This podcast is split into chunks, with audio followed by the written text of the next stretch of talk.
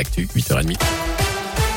Bonjour Jérôme, bonjour à tous. Et à la une, cette bonne nouvelle, on n'aura plus besoin du pass sanitaire dans certains lieux à partir du 15 novembre. C'est ce que dit en tout cas ce matin Jean-François Delfrécy, le président du conseil scientifique, se dit assez optimiste sur l'évolution de l'épidémie de Covid en France. C'est ce qu'il dit aujourd'hui dans le journal Le Monde. Nous n'avions pas prévu que la quatrième vague se ralentirait aussi vite, dit-il. Dans ce contexte, bonne nouvelle également pour les écoliers de l'Ain et de la Drôme. Ils vont pouvoir tomber le masque dès lundi. La liste des départements concernés a été publiée ce matin au journal officiel et elle s'allonge. Il y en a 12 nouveaux, donc 79 au total. Pas de changement en revanche pour les élèves du Rhône ou encore de l'Ardèche. Ils doivent garder le masque. De la Lozère doivent même le remettre après une hausse des cas de Covid.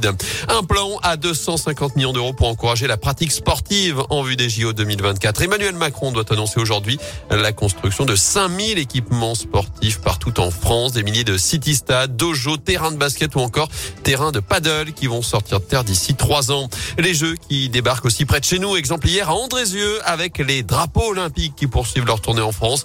Journée spéciale pour près de 500 collégiens avec de nombreuses activités et découvertes autour notamment de la stéphanoise Elodie Clouvel, médaillée olympique à Rio, Loïc Vergniaud, triple médaillé paralympique à Tokyo ou encore Thierry Rell, ancien judoka champion olympique en 80 et désormais membre de l'organisation Paris 2024.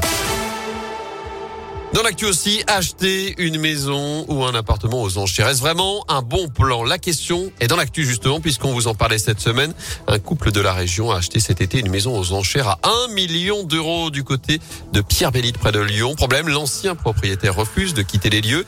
Des démarches ont été entreprises pour expulser celui qui squatte depuis le mois d'août, mais pour le moment la préfecture n'a pas donné suite. Alors finalement, faut-il se fier à ces ventes aux enchères de maisons ou d'appart saisies en justice? Élément de réponse avec maître Olivier Fradin, de justice dans la région. Alors il y a un certain fantasme autour de tout ça. Euh, je suis pas certain que les acheteurs fassent forcément des bonnes affaires euh, parce que euh, il y a souvent euh, pas mal de personnes qui sont intéressées et donc naturellement les enchères vont monter et le prix de vente sera un prix qui est probablement assez proche du prix du marché. Quand les personnes achètent, elles doivent intégrer financièrement la difficulté pour libérer les lieux. Il est probable. En revanche, c'est quand même plutôt rare le, cas dans lequel cette personne se trouve. Euh, ce sont des hypothèses très rares. J'en ai euh, une, voire deux par an. Les lieux, on les récupère vite, assez vite.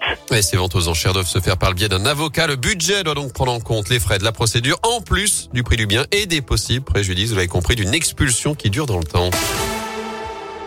Du sport jour J pour le Tour de France. Le parcours de l'édition 2022 sera dévoilé en fin de matinée à Paris. Radio Scoop sera d'ailleurs présent sur place. On vous fera vivre cette présentation sur notre page Facebook Radio Scoop La Haute-Loire et sur radioscoop.com avec, on vous en parlait ces derniers jours, un passage à saint l'été prochain. Ce sera aux alentours du 15 juillet. Ce qui est sûr, en tout cas, c'est que le grand départ sera donné de Copenhague au Danemark le 1er juillet, arrivé sur les Champs-Élysées trois semaines plus tard.